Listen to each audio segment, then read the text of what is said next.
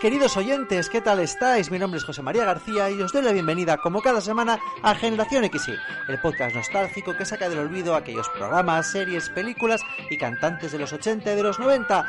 Ya ha pasado el mes de enero, ya va quedando menos para las vacaciones de verano, hay que ser optimista. Y mientras llega este momento, os propongo que durante los próximos 35-40 minutos olvidéis todos vuestros problemas, todas vuestras preocupaciones y os concentréis en relajaros y en recordar buenos momentos, los momentos que vivíamos cuando éramos chavalines. Y para eso os tenemos preparado un programa muy especial, un programa que en esta ocasión dedicamos a un seguidor de nuestra cuenta de Instagram, Gilix de Madrid, que últimamente nos está contando unas anécdotas muy divertidas en relación a algunos de nuestros contenidos. Así que si queréis hacer como Gilix y poneros en contacto con nosotros, recordaos que tenemos perfiles en Instagram y en Facebook a nombre de Generación X y Podcast y también una cuenta de correo en la que nos podéis escribir cualquier cosa. Es generacionxypodcast.gmail.com Así que Gilix, este programa va para ti y estos son los contenidos que tenemos preparados dentro sumario. 3x4 no son solo 12, 3x4 era el nombre de un famoso concurso que triunfó a finales de los 80 en España y que catapultó a la fama a dos de sus presentadoras, Julia Otero e Isabel Gemio. De él hablaremos en la primera parte del programa. Y después de los anuncios, hablaremos de Salvados por la Campana, una de las series de adolescentes más famosas de los 90 y que Antena 3 emitió en aquellos años. Y como ya viene siendo habitual en las últimas semanas, Orlando Montoro cerrará el programa hablando de música, en esta ocasión de un dúo, Modern Talking.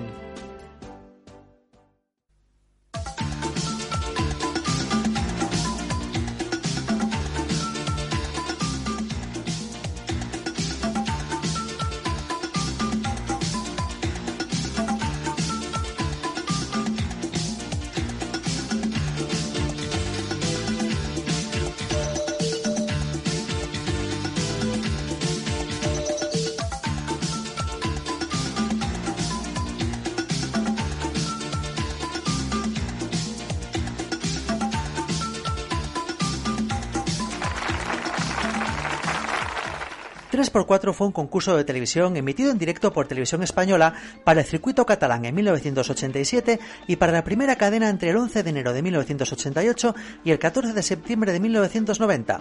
Siempre producido desde los estudios de San Cugat en Valles en Barcelona con dirección de Sergi Schaff y José María Vidal. El título hacía referencia a las proporciones de una pantalla de televisión de la época, 3 de alto por 4 de ancho. El programa se desarrollaba en directo, excepto ciertas entrevistas y actuaciones de artistas invitados que se grababan con antelación. Tras una etapa inicial del programa para Cataluña, en la que el programa era un magazine con secciones como el taller de estética, consultorio de cocina, series y algún concurso, el 11 de enero del 88 el programa pasó a emitirse para toda España con un formato que mezclaba concurso y magazine. Una presentadora conducía el programa de manera relajada a lo largo de los 60 minutos de duración. Su misión consistía en plantearle juegos al concursante, realizar entrevistas, dar paso a los vídeos solicitados por los espectadores, atender a los concursantes del tablero de la suerte y un largo etcétera más de tareas asociadas a la presentación de este programa. El programa se emitió ininterrumpidamente, por lo que en épocas vacacionales la presentadora era sustituida por un presentador suplente. Y así de esta forma podemos decir que los distintos presentadores del 3x4 han sido Jordi Hurtado en la primera etapa en la que se emitía únicamente para Cataluña en el año 87, Julia Otero entre el 88 y el 89, Constantino Romero como presentador suplente de Julia Otero durante sus vacaciones de verano, Isabel Gemio entre el 89 y el 90, y Jordi Hurtado como sustituto de Isabel Gemio durante sus vacaciones. El programa contó por lo general con dos azafatas o asistentes de la presentadora, cuyo cometido era acompañar a los concursantes en su entrada o la salida del programa, girar las casillas en el tablero de la suerte, acercar objetos necesarios para las pruebas o mostrar los premios que se llevaban los concursantes. Recordad, queridos amigos, que en aquella época ningún concurso era de categoría si no tenía azafatas. María y Arancha fueron las azafatas de la etapa de Julio Otero, y con el cambio de presentadora llegaron Silvia y Mapi en abril del 89 como azafatas de Isabel Gemio. La fatalidad quiso que Silvia falleciera en octubre de ese mismo año en un accidente de coche, y Mappy permaneció como única azafata del programa. Meses después, el programa incorporó a un chico, Roberto, asegurando que Silvia era insustituible. Ya en la etapa final del programa, Roberto abandonó el espacio y su puesto fue ocupado por Belén. Para compensar los errores del concursante, este disponía de varios comodines en función de los puntos que necesitara para conseguir su premio. A lo largo de la historia del programa hubo dos personas encargadas de lanzar los comodines, Susana Estrada entre el 88 y el 90 y Sergio Martínez en el año 90. 3x4 comenzó a emitirse el 13 de enero del 86 en el circuito catalán de televisión española, con el título original en catalán 3x4, justo el día que arrancaba la programación matinal en España. Contó con la, contó con la presentación de Jordi Hurtado y se emitía por TV1 de 12.35 a 13.30 de la tarde. Era un magazine con varias secciones fijas e incluía además el capítulo de una serie. Entre las series que se emitieron con doblaje en catalán destacan El Vividor, Ana Karenina o La Barnice Staya Cabells. El salto del programa en las emisiones nacionales, ya como 3x4, se produjo en enero, del 88 y a raíz de esto logró hacerse popular en todo el país. Se emitía de lunes a viernes de una y media a dos y media de la tarde en la primera cadena, con el formato de concurso magazine. En un principio, según declaraciones de Julio Otero para la revista Tele Indiscreta en 1988, no tenían decidido hasta el último momento el nombre definitivo del espacio, y se había pensado en y además un coche. Fue tal el retraso en decidir su nombre definitivo que en su primera semana de emisión, aunque Televisión Española facilitó la revista Indiscreta los contenidos, estructura y funcionamiento del espacio, no pudo facilitar un título y esta tuvo que cerrar su edición anunciando en sus páginas de programación con el título genérico de concurso. Tras decidir su nombre definitivo, el título provisional de Y además un coche pasó a ser conocido como el eslogan del concurso. En el primer programa, para ilustrar el mecanismo del concurso, se mostraron imágenes pregrabadas de un concursante ficticio, Juanjo Cardenal, y al día siguiente, con motivo de la emisión del segundo programa, el primer concursante del programa resultó ser Constantino Romero, mientras que se contó con la presencia telefónica de Javier Sardá, emulando al señor Casamayo como primer concursante del tablero de la suerte. En aquella edición, el valor económico de los premios del programa se cedió al Cotolengo del padre Jacinta Alegre de Barcelona. El espacio 3x4 sirvió para lanzar a la fama Julia Otero, primera presentadora de la versión para toda España, que se convirtió en una de las caras más carismáticas de la cadena, presentando un programa de sobremesa algo insólito para la época. Gracias a ese programa, Julia ganó un premio TP de oro a la mejor presentadora en 1988. El regalo que escogió Carlos, eh, por eso sigue tantos días aquí, es un regalo valioso. Y es que pidió en su carta un viaje pagado de una semana a Canarias para 30 personas, 28 chavalines que son sus alumnos en Alcalá de Guadaira, puesto que él es profesor, y eh, dos profesores. El regalo, puesto que es importante, valía la cantidad de 52 puntos, de los cuales en los tres días anteriores Carlos ya ha conseguido 32 puntos. Así que, eh, viendo tu marcador, Carlos, ya ves que te faltan por conseguir 20 puntos y que dispones de cuatro comodines, ya que los seis anteriores eh, te los has eh, sacado del medio en otros tantos errores. Te deseamos muchísima suerte. Gracias. Ya sabes que el momento en que consigas ese premio, si es que lo consigues, yo creo que va por buen camino, es cuando el 3x4 entra en acción y dice que, y además hay un coche. Julio Otero compaginaba ese programa con un magazín de entrevistas para el circuito catalán llamado La Yuna. En abril del 89, Televisión Española decidió pasar el programa a la televisión nacional con el nombre La Luna para la noche de los martes en directo. Este nuevo horario le hacía imposible continuar al frente de 3x4, por lo que se vio obligada a abandonar este programa. Así, Julio Otero, emocionada por la despedida, daría la alternativa a Isabel Gemio el 4 de abril de 1989, en una entrega que comenzaría presentando Julia y tras la presentación de Isabel concluiría presentando esta última. Esta presentadora también sería lanzada a nivel nacional gracias a 3x4.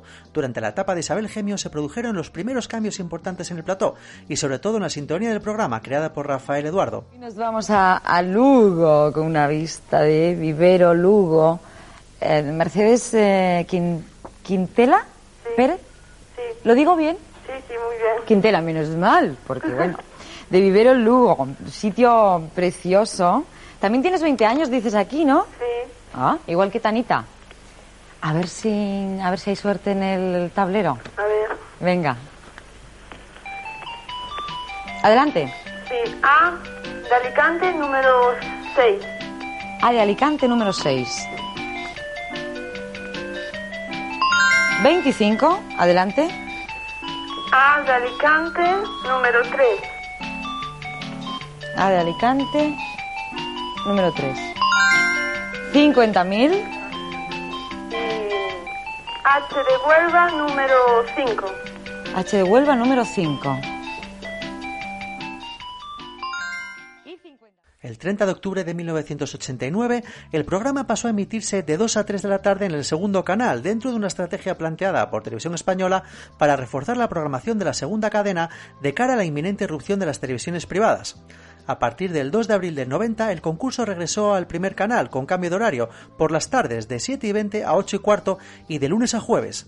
Hubo un pequeño ajuste de cara al verano, ya que el espacio pasó a emitirse de 7 a 8 y nuevamente de lunes a viernes. Los continuos cambios de horario de la última etapa no permitieron fidelizar a la audiencia y el programa inició una rápida decadencia. Un último presentador, el entonces desconocido Jordi González, pasaría por el programa pocos meses antes de que el concurso tocara su fin.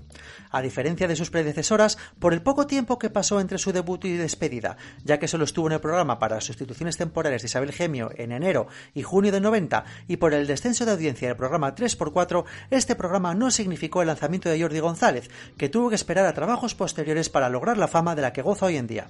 La última emisión de 3x4 tuvo lugar el 14 de septiembre de 1990 y fue una misión especial sin concursante en la que Isabel Gemio entrevistó a tres mujeres de gran popularidad en aquel momento, Julia Otero, Mercedes Milá y Rocío Jurado. Pero ya hemos hablado de la historia del concurso y de sus presentadores, pero ¿cómo era la mecánica del programa? ¿Cuál era su estructura? El programa era una típica mezcla de concurso y magazine. Para concursar había que enviar una carta en la que además de los datos personales se indicaba claramente un premio que te gustaría ganar, pudiendo elegir cualquier cosa que se te ocurriera. Hubo gente que pidió desde un set de micrófonos inalámbricos hasta una caravana, pasando por un viaje de fin de curso para todos los alumnos del colegio, una serie completa de uniformes para una banda de música, un juego completo de pesas para el gimnasio o incluso un cuadro del pintor Modeste Cuixart. De resultar elegido, el concursante entraría en plató y se colocaría sentado tras un atril. En el atril se reflejaban los puntos necesarios para ganar el premio. El marcador era de dos cifras, por lo que pocas veces se superó la cifra de 99 puntos, y la media estaba muy por debajo, solía estar entre los 12 y los 25 puntos. Sin embargo, a veces la cifra podía ser superior o inferior a esas cifras. Incluso en ocasiones muy raras se necesitaban más de 100 puntos para conseguir el premio, momentos en los cuales un rótulo se sobreimpresionaba sobre el marcador para suplir la limitación de las dos cifras. Al otro lado del atril, otro marcador indicaba los puntos que había obtenido hasta ese momento el concursante. Sin embargo, en los programas previos antes de tomar la decisión de hacer aparecer el rótulo con la sobreimpresión, simplemente una zafata colocaba una cartulina con el número 100 escrito en ella junto al marcador. Para conseguir acumular puntos había que ir superando las pruebas y preguntas que le propusiera el programa. Tales retos vendrían de dos caminos, las consultas y el panel de juegos. Solían alternarse una consulta y una prueba de panel a lo largo del programa. La superación de cada prueba solía valer uno o dos puntos. Si lograba todos los puntos, momento en el cual los dos marcadores se igualaban, además de ganar el premio elegido, el concursante pasaría a las pruebas del coche. El concursante se quedaría tantos programas como fuera necesario hasta que ganara los premios o bien fuera eliminado. En ese mismo momento en el que concluyera su paso por el programa en uno u otro sentido, era sustituido por un nuevo concursante. La estructura estaba hecha de tal forma que nadie se iba del programa de vacío. Todos los que participaban en 3x4 se llevaban algún premio, fuera cual fuera el rumbo que tomara su competición, y de la misma forma todos optaban a ganar el coche, ganaran o perdieran el concurso principal.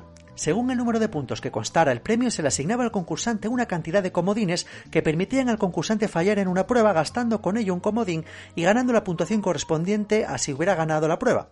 Si el concursante llegaba a la situación de quedarse sin comodines y fallaba una vez más, quedaba eliminado del concurso y se le permitiría jugar al tablero de la suerte. Los espectadores podían hacer preguntas sobre el tema que quisieran al programa.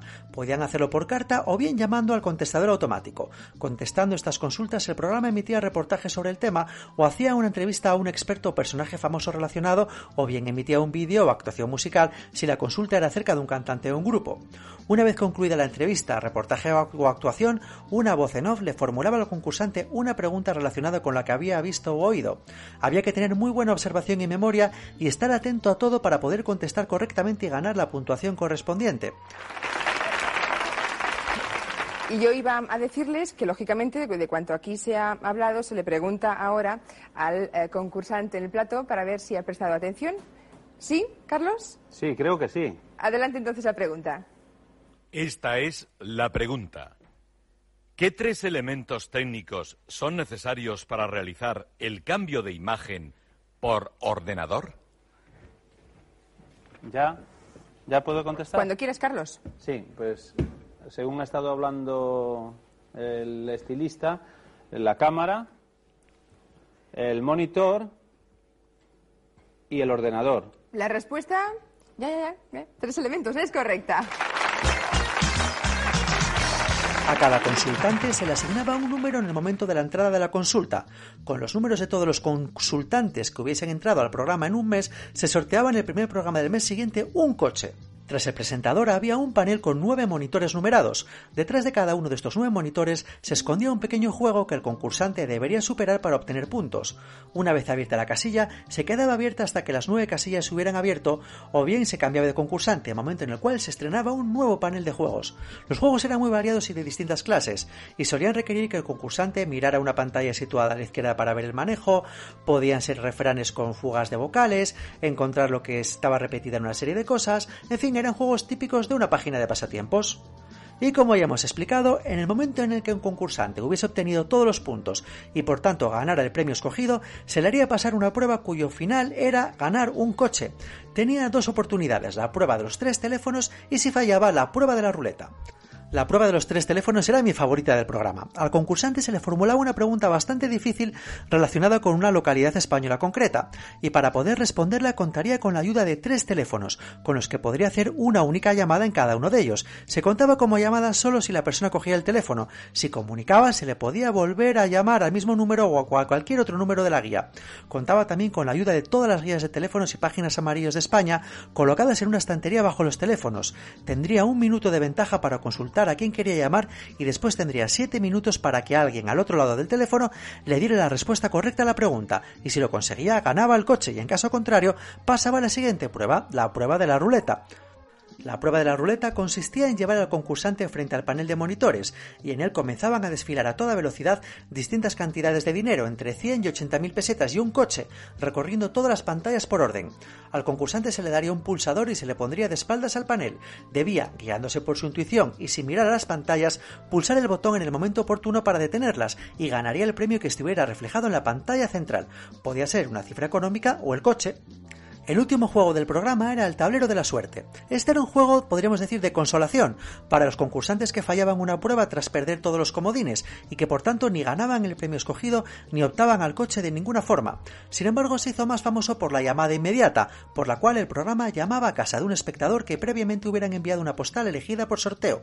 Había dos llamadas inmediatas al día, por tanto dos veces al día como mínimo aparecía el tablero de la suerte. Era un gran tablero de 64 casillas divididas en 8 columnas de la a a la H y ocho filas del 1 al 8. El concursante debía de abrir tres casillas y detrás había distintos premios en metálico que iban entre las 25.000 y las 100.000 pesetas. Una de las casillas en todo el tablero escondía un coche. Una vez abiertas las tres casillas, ganaría todo el contenido que hubiera aparecido en la suma de las tres. Como veis, 3x4 fue una mezcla rara entre magazine y concurso, pero que sin duda ha permanecido en nuestra memoria con el paso de los años. Y hasta aquí el repaso de 3x4. Vamos a hacer una pequeña pausa y nos vemos en la segunda parte de Generación XY. Hoy cocino yo. ¡Qué fregado! ¡Qué fregado! Tranquila, mujer, que con Scotch Brite tú ya sabes que no hay problema. Scotch Brite arranca la suciedad limpiamente y dura mucho. Si tú lo sabes. Ya está. Es que yo, yo no puedo estar sin él. Yo no puedo estar sin él. Para un momento. Zumos Fruco sortea cursos de inglés en Inglaterra. Very good. Y regala pegatinas con el nombre de tus asignaturas. ¡Qué chuli! Compra dos envases de Tetrabric de Zumos Fruco y verás cómo te ayudan a estudiar. ¿Cómo? Sus vitaminas te dan muchas fuerzas y así rindes más. Zumos Fruco, los que más pegan en el cole. Oh, yes.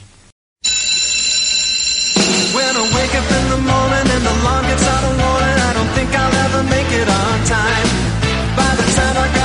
I give myself a look, I'm at the corner just in time to see the bus fly by. It's alright,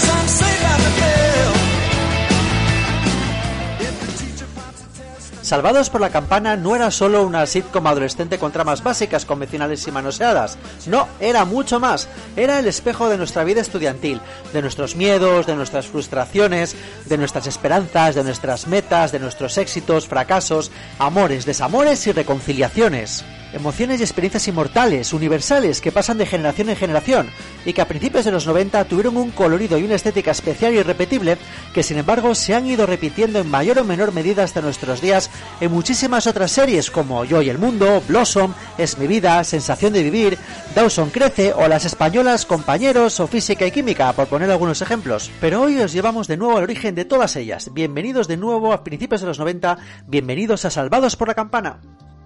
Antes de empezar a hablar en detalle de qué fue Salvados por la Campana, dejaros que, os contemos algo. En Generación que sí tenemos un plan de contenidos y solemos eh, programar, planificar con aproximadamente un mes de antelación de qué os vamos a hablar en los siguientes programas. Fue en Navidades cuando decidimos hablar de Salvados por la Campana y meterlo en el programa de esta semana.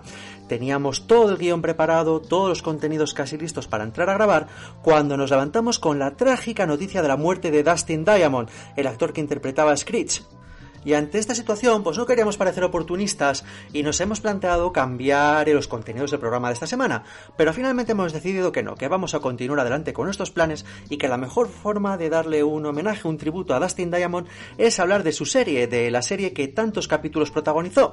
Así que vamos a continuar con nuestros planes, contándoos por qué Sábados por la Campana fue una serie tan divertida y por qué guardamos tan buenos recuerdos de esta serie en nuestra adolescencia. La amistad, de eso trataba todo. La amistad en todas sus etapas, fases y estragos. El amigo o amiga incomprendido, el amigo o amiga incondicional, el amigo o amiga enemigo, el amigo o amiga cómplice, el amigo o amiga con derecho a roce, o el amigo o amiga que nunca podrá serlo. También el amigo o la amiga del que te enamoras. Esa es la clave de esos seis muchachos que se necesitaban los unos a los otros para ser ellos mismos. Y es que, bien mirado, no somos nadie sin esas personas que nos hacen felices a la vez que nos hacen sufrir. Zack, Slater, Lisa, Screech, Jesse y Kelly. Un grupo de amigos tan heterogéneo como hermanado. Un paradigma generalista en el que todos y cada uno de los que hicimos eh, del Instituto Bayside del nuestro pudimos sentirnos identificados, viendo en ellos a todos nuestros amigos y a nosotros mismos, pese a que todos queríamos ser el Zack Morris o la Kelly Kapowski de turno. Zack Morris era el eje de todo, el sol sobre el que giraban todos los restantes planetas del sistema solar que conformaban el grupo y la serie.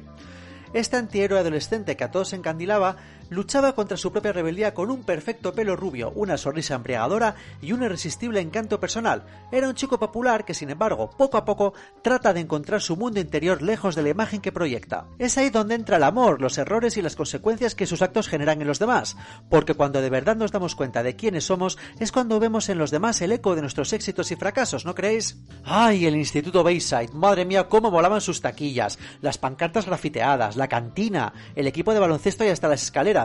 ¿Por qué no se hacían institutos así en España? Yo cada vez que pienso en el mío y lo comparo con Bayside, me dan ganas de llorar.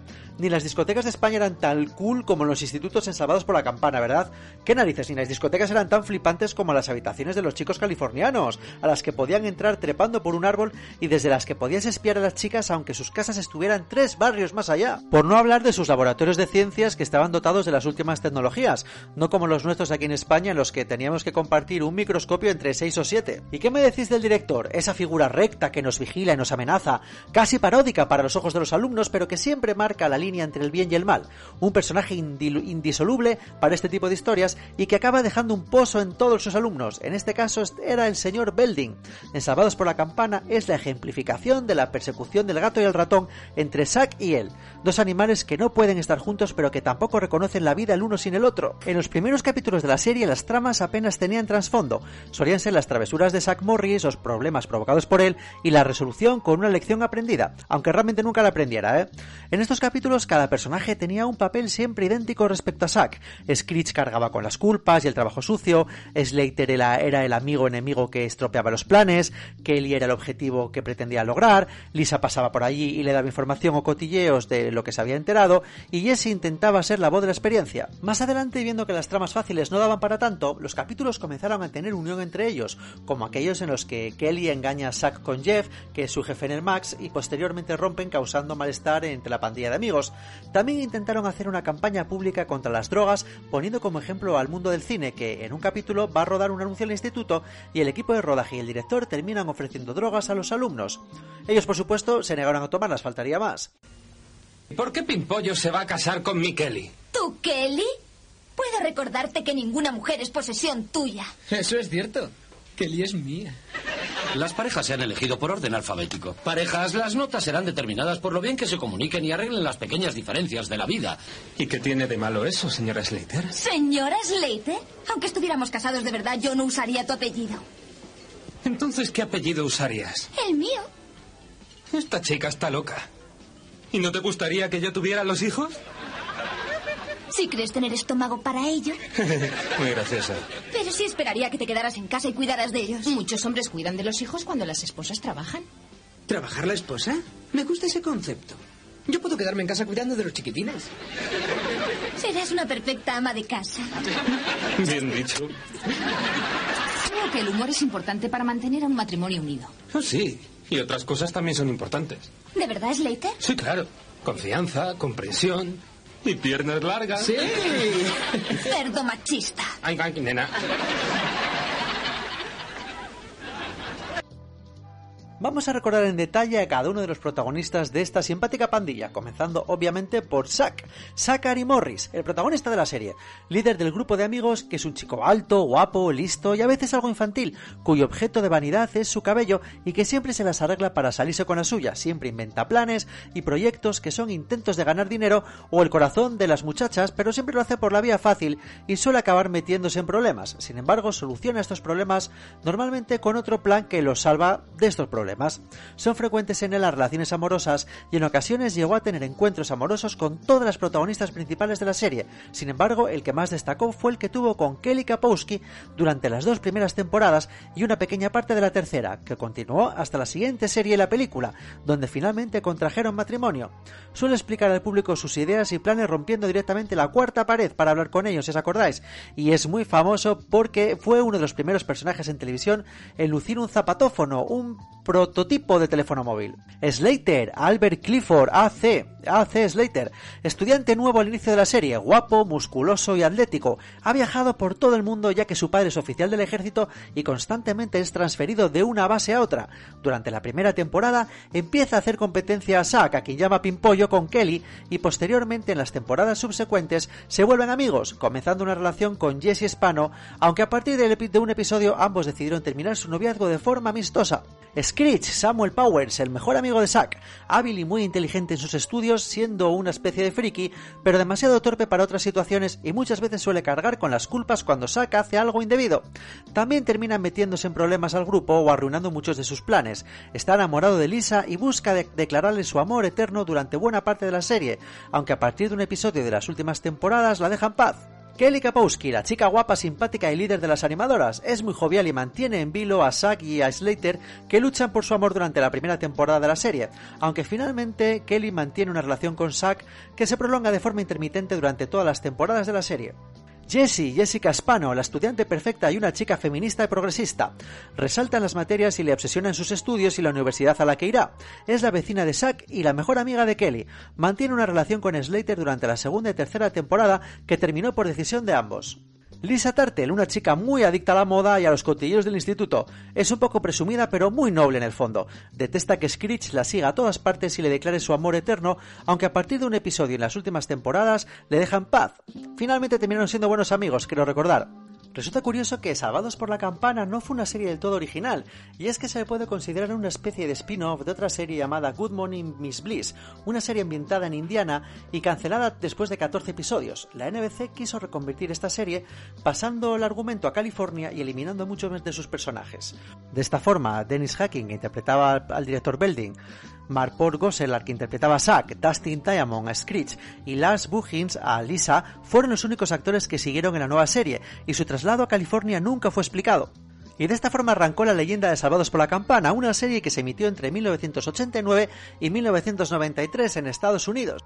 Pero como suele pasar en muchas series, hay una gran diferencia entre lo que los productores tienen en mente y lo que finalmente se llega a ejecutar. Es muy normal que antes de comenzar una serie se tenga una idea en mente sobre algunos personajes que finalmente y por motivos muy variados no llegan a materializarse. En el caso de Slater, los responsables del show buscaban a alguien que se pareciera a John Travolta, pero al no poder encontrar a un actor blanco del tipo que querían se quedaron con Mario López. En el caso de Lita, Lisa Tartel, su cambio fue mucho más radical, puesto que antes de ser un personaje negro, los responsables de la serie querían que fuera una chica blanca y judía proveniente de Long Island. No se puede negar que esta serie fue un auténtico bombazo de audiencia en su día. En su mejor momento, Salvados por la Campana tenía más espectadores adolescentes los sábados por la mañana que el show número uno de la televisión en prime time del momento, la hora de Bill Cosby. Al mes de iniciarse la serie, se calculó que el 50% de los adolescentes norteamericanos estaban enganchadísimos a Salvados por la Campana.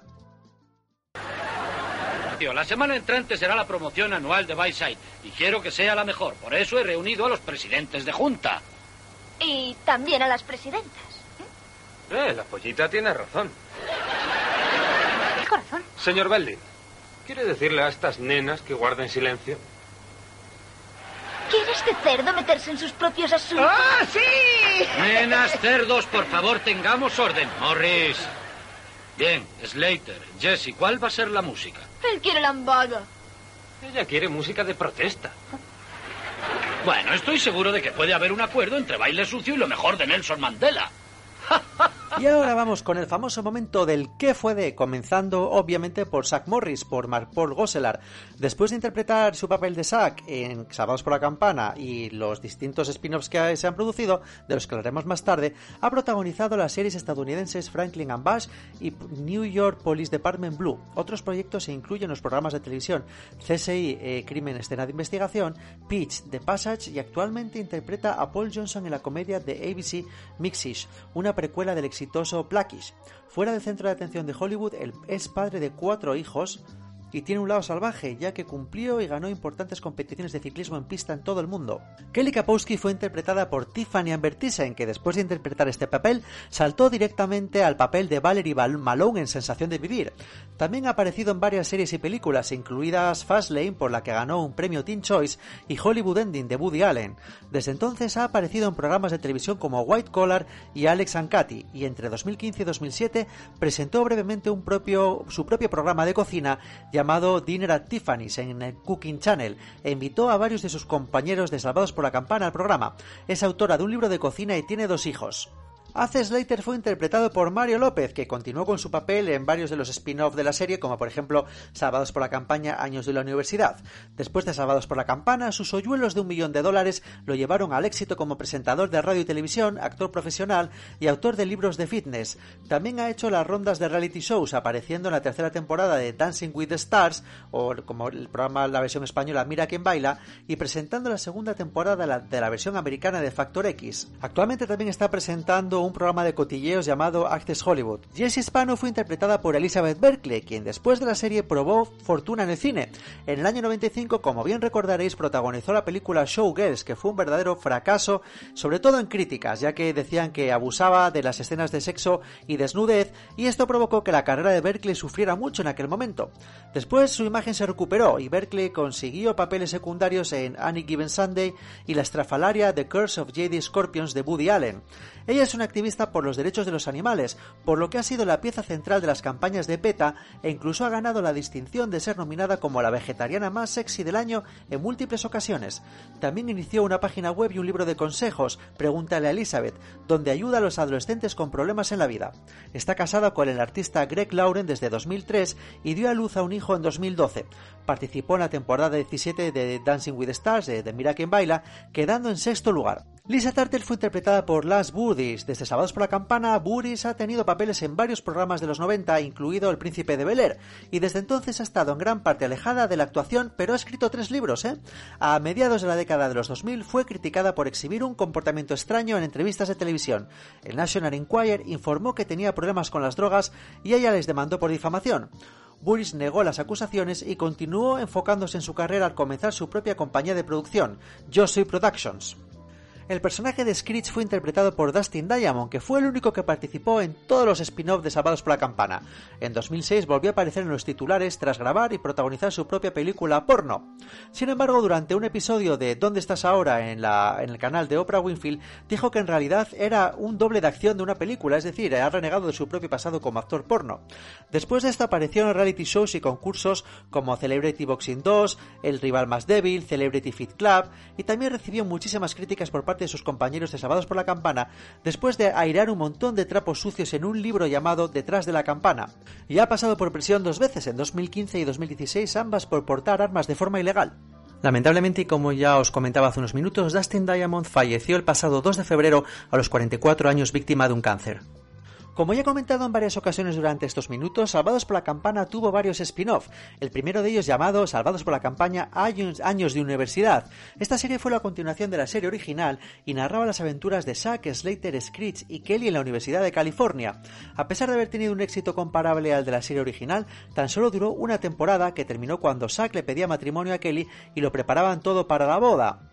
A finales del año 93 se estrenó Salvados por la Campana La Nueva Generación. Esta serie contaba las aventuras de un nuevo grupo de estudiantes en Bayside con el señor Belding de director que se consideraban perfiles muy parecidos a los protagonistas originales. Durante la segunda temporada, Screech regresó a la serie como maestro y ayudante del señor Belding, y adicionalmente Marport Gosselor, Mario López y Lasbury hicieron un cameo en un capítulo volviendo a interpretar sus respectivos personajes. La serie tuvo hasta siete temporadas distribuidas hasta el año 2000, aunque se caracterizó por sus numerosos cambios de elenco. La serie también contó con dos telefilms, el primero de ellos Salvados por la Campana Movida en Hawái del año 92 y el segundo Salvados por la Campana Boda en Las Vegas de del año 94, en el cual finalmente se pudo ver la boda de y Kelly. Y yo amigos, sorpresa, parece ser que Salvados por la Campana está de vuelta, y es que la plataforma Peacock de Estados Unidos, una plataforma que se está especializando en crear nuevos episodios de series antiguas, ha lanzado una nueva temporada de Salvados por la Campana en la que varios de los actores de la serie original retoman sus personajes, aunque ya claro con edades mucho más adultas. De hecho, los protagonistas reales de esta nueva temporada de Salvados por la Campana son los hijos de los personajes originales. Así, por ejemplo, podemos ver que Zack Morris ha convertido en el gobernador de California, Kelly Kapowski eh, es su mujer, también aparece Lisa, Lisa, Lisa Tartel, en fin, que la serie parece que da para mucho más y que podremos continuar viéndola en los próximos años, yo no sé vosotros, pero yo no me la perderé.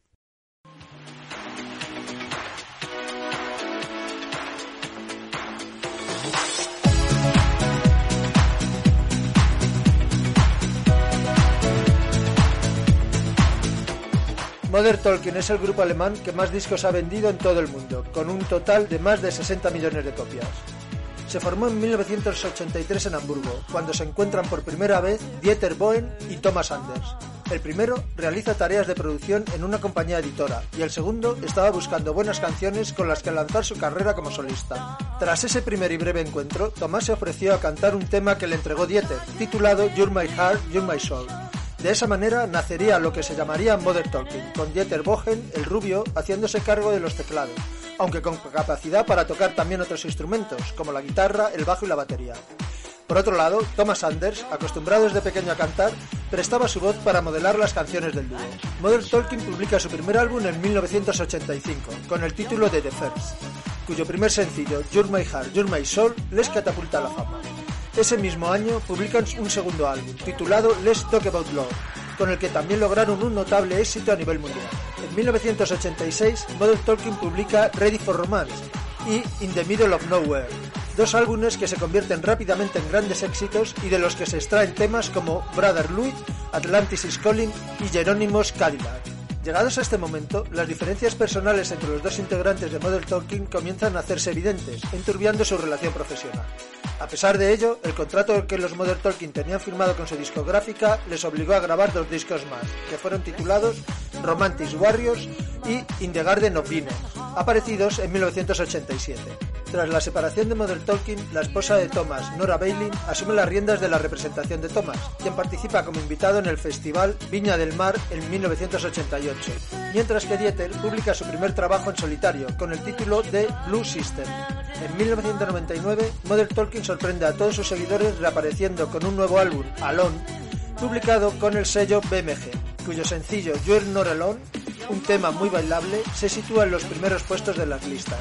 En el año 2000, tras el éxito de su anterior trabajo, publican Year of the Dragon, seguido un año después por el álbum America, The Tenth Album, con un excelente tema vocal titulado Wind En el 2002, Modern Talking publica Victory y a continuación Universe, su último disco antes de su separación definitiva ocurrida en 2003. Posteriormente se ha editado un álbum de grandes éxitos titulado Final Album, en el que se incluyen sus mejores canciones y sus temas más conocidos y galardonados.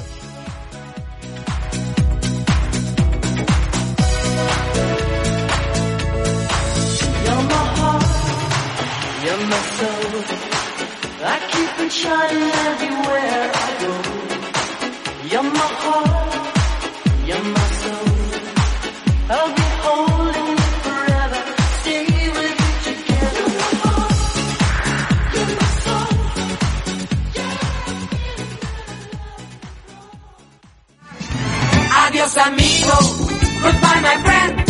Ciao ciao amigo, arrivederci, auf Wiedersehen.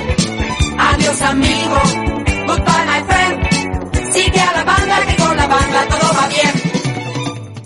Pues después de veintipico semanas, queridos oyentes, no os descubro nada nuevo si os digo que con esta canción de Rafael Acarrá llegamos al final del programa de esta semana. No me queda más que desearos que tengáis muy buena semana, que carguéis las pilas y que seáis muy felices. Pero, ah, se me olvidaba una cosita más. Ya sabéis que tenéis nuestras redes sociales y nuestro correo electrónico generación para que os pongáis en contacto con nosotros y os nos contéis todo aquello que queráis. Muy importante, recomendadnos, hablad de nosotros. Hagamos que entre todos Generación XY sea más grande cada semana. Hasta pronto amigos. Chao, Adiós amigo.